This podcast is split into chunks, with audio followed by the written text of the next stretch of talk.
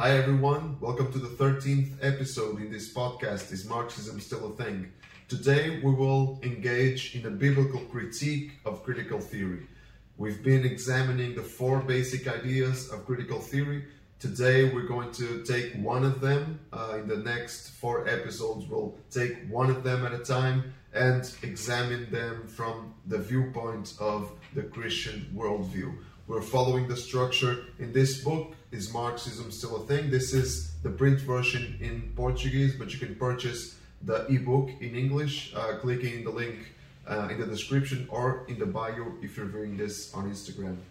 So, um, we'll take the first basic idea of critical theory, uh, which is social binary. If you remember, uh, social this idea social binary says that society is divided into two uh, groups uh, the group of the oppressors and the group of the oppressed. Uh, it's come this comes directly from classical Marxism. If you remember, Marx uh, he viewed all history as a class a class struggle. Um, from on the one on one side the oppressors, uh, on the other side the oppressed, and this is uh, the model that critical theory follows. So, uh, critical theory and Marxism they exhibit a, a profound concern for the oppressed. So, uh, and what where where does the Bible stand on this? Well, the Bible does too exhibit a strong concern for, for the oppressed. And we see this from the beginning to the end of the Bible. Uh, starting in uh, in starting even before Israel was a nation, God it took pity on the Israeli people uh, living in the in living uh, in slavery, uh, oppressed by the Egyptians, and God he intervenes and he delivers the the oppressed people of Israel from the hands of the Egyptian oppressors, um, and in the prophets, uh, in the in the Hebrew prophets, uh, in the rest, uh, throughout the history of the people of Israel, we see time and again the prophets specifically denouncing the judgment, the, announcing the judgment of God over the powerful who are oppressing the poor, and and the prophets strongly condemn um, lifestyles in which um, some some uh, some groups lived in uh, luxurious, a luxurious lifestyle. Uh, con- they condemned the rich specifically because they were uh, uncompassionate and they were living eh, living in luxury while ignoring the suffering of the people. And uh, and of course, the best example of all, Jesus. He identified with the oppressed in Matthew 25, for example, Jesus identifies with the oppressed. He says that if if people uh, ignore the suffering uh, of others, if people uh, fail to feed the, the hungry or or give water to the thirsty or to visit the sick, then they are ignoring Christ Himself. So it's a profound, uh, profound concern for the poor and, and more than a concern, an identification with the poor. So both critical theory and Christianity have this concern in common, but there's one major difference. What what what is that difference that makes critical theory a flawed philosophy?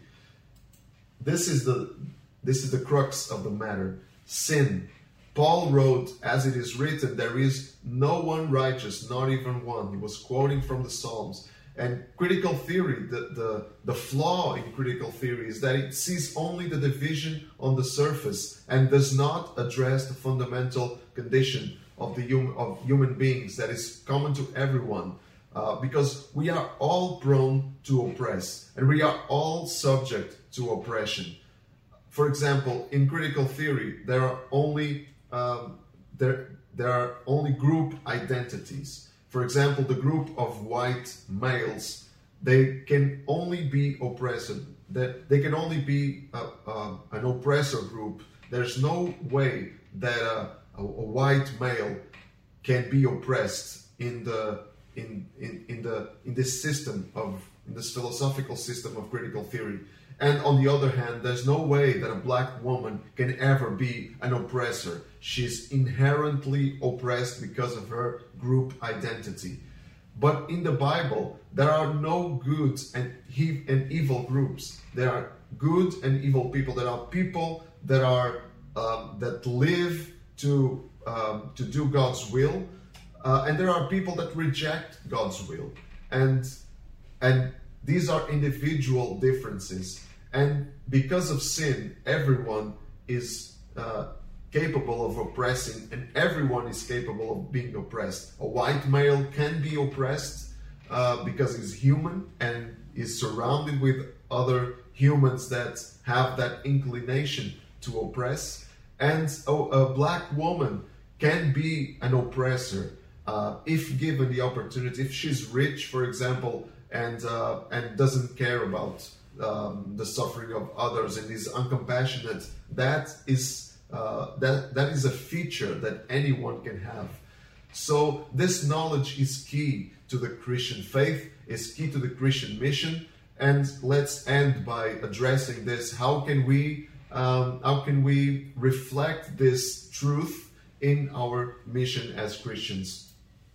First, we need to recognize the existence of vulnerable and oppressive groups. Those are realities. Uh, there's a temptation that when we're fighting against uh, this this flawed idea of the social binary, that we ignore uh, social injustice altogether. But those injustices are real. Some groups are indeed more vulnerable and more oppressed at at certain points, at certain moments than other groups, and that has to be acknowledged. But we need also to address sin as a common condition to all, and never forget that someone that is oppressed at one particular time can become just as easily the oppressed, the oppressor at any other uh, time, uh, given the opportunity, because sin is a part of the human condition. So um, let's um, let's finish um, at this point. We'll address another uh, idea of critical theory, the second idea of critical theory, in the next video, uh, in the next uh, episode of this podcast. Uh, until then, uh, stay tuned and don't forget, live with Christ at the center.